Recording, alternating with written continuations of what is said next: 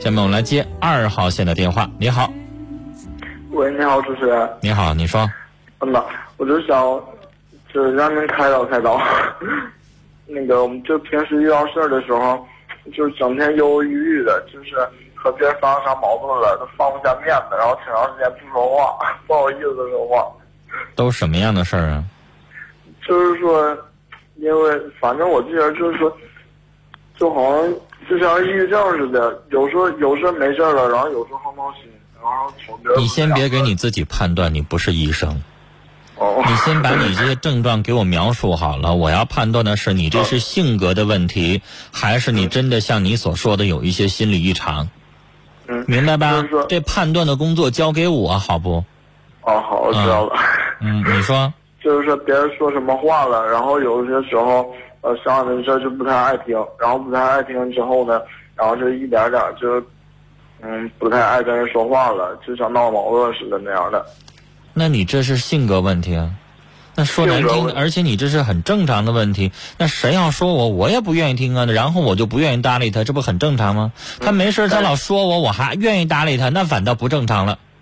嗯，但是有些时候人家说说的话吧，就可能是出自他就是关心我的那些角度说的。 那不有的时候咱也懂那个理儿吗？知哦道他说那是好的，但还是不爱听嗯啊，对，所以说我就想问问你们，不要良药该咋苦口吗？干哦，那有一些善意的话，那叫什么呀？那叫逆耳忠言吗？人家给你说那个忠言的、良言的相告，但是听起来他不舒服啊，很正常吧？是不是？哦举个例但是子，啊你现在挺胖的，我在这儿劝你，太胖了，少吃点儿吧。你是胖，你爱听我这么说吗？嗯，你可能心里面想，我就胖了，你管着吗？干你啥但事是儿啊？人，但是你我感知觉道人家说的是对的，但是你就不爱听，这不很正常吗？嗯。这是正常现象，用不着但是我我劝觉你。得，但是我觉得人家态度挺好的，然后我还这样。 那你就注意呗，以后知道人家说的是对的，你这耳朵听那耳朵出，不想听，你不要表现出来就完了呗。那我放不下面子咋办呢？该咋改呀？什么放不下面子，这是又一回事儿了。接着说，啊，就是说，像你像你说的，就是看人家来气的时候吧，然后明明已经过了很长时间了，然后明明该该跟人说话了，该跟人就正常交往了，然后还是说放不下那个架，就不去跟人说话，人家跟你说话也是也是带拉不起脸那样式的。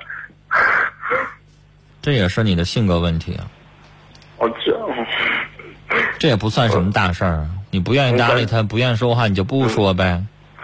给人感觉太太心胸心胸太狭隘了，太小心眼儿了。那你本来就是一狭隘的人嘛，那有什么招儿啊？那我想改呀，咋改呀？你想改，你现在太小了。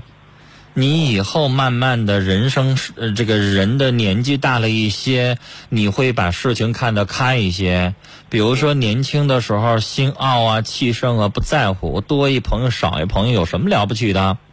日后长着呢，我不跟他说话能怎么着啊嗯？以后你慢慢岁数大了，你心态会更平和。你看着在外边动不动因为一句话两句话打起来的都是年轻的毛头小子，嗯四五十岁的还有那么冲动的吗？少多了吧嗯。你跟你的年纪有关系，但你现在没有必要去强迫自己。而且小伙儿，你明知道你应该跟人说话了，然后你就偏不说，然后你让我这么个外人去教你，那你说我教得着吗？我就突破不了自己。那不叫突破不了，是你自己的问题。就像我说，如果你自己胖，然后你问我，你说我管不住嘴咋办呢？我还能把你嘴缝上啊？嗯那这个问题是你自己的事儿，你不应该问别人。你要是不懂道理，我可以跟你讲这个道理。我需要做的是这个。你明明知道那个道理，你明明知道该怎么做，那你自己不去做，你找我有好使吗？你找外人好使吗？哦，你都已经知道那应该那么做了，你偏不做，那是你自己的问题。你用不着求别人，用不着找别人，你自己什么都懂。你知道你应该大度一点儿啊，这事儿已经过去了，你应该接过去，你应该正常的跟人交往、跟人说话。那你就是做不到，你或者说是你就是不想去那么做，那你让我外人怎么帮你啊？哦，那是你自己的问题啊，是不？你自己认识到了，你自己去努力呗。其实有什么了不起的？那我在单位当中，我每一个同事好几百人呢，我都喜欢吗？有都是我不喜欢的。那不喜欢的，你就要跟人不交往、不说话吗？对不对？嗯，对，那你该做的工作不都得做吗？比如说哪天我跟我们导播王毅打起来了，我们俩吵起来了，那到他给我导播的时候，他还能不接电话呀？那是他的工作，他不该接还得接吗？对吧？那比如说你做什么工作？比如说举个例子，你在汽车修配厂做工作，嗯你跟你师傅或者是你跟你一同事吵起来了，那下回你这代你这工作你没辞，你还继续做，下回你们两个人一起干一个活儿，他给你这边卸轱辘，你还能不接吗？你不该做还得做吗？是不是？嗯嗯，这个道理要懂啊。以后你工作单位不可能每一个都让你得意，都让你喜欢啊，就有那种看不上的，就有那种挺鬼的那种，背后踩你一脚的那种人，你还能把人挨个都踢走吗？嗯那这种事情你要慢慢去学会相处啊。社会当中什么样的形形色色的人都有，你要学会和不同的人去相处啊。这就是考验你慢慢成熟吗？嗯这个领导，你就膈应他，你就烦他，你发现他小家气、小心眼儿，但是他就是你领导，你还就得干这活儿，你需要养活自己，你需要吃饭，你还能跟钱过意不去吗？嗯那你能怎么办呢？小伙儿，你现在什么理都懂啊？那你说我就是说，我明白这些道理我去做了，应该就是说靠我自己去解决问题了，是不啊是？当然，那哦我能替你去解决问题啊！什么事情都让别人去做，你挺大个小伙，你啥时候长大呀？有些时候我不知道啥叫依赖别人。 你现在二十了，哦，你慢慢要有女朋友，人什么事儿还得听你的意见呢。你不能把自己再当小孩儿了。嗯，既然知道该怎么做，就不能老由着自己的性子了啊！哦哦，你这样时间长了之后，就像别人说的，那些哥们儿、那些同事都觉得你小家气，都觉得你小心眼儿，那以后谁跟你做朋友啊？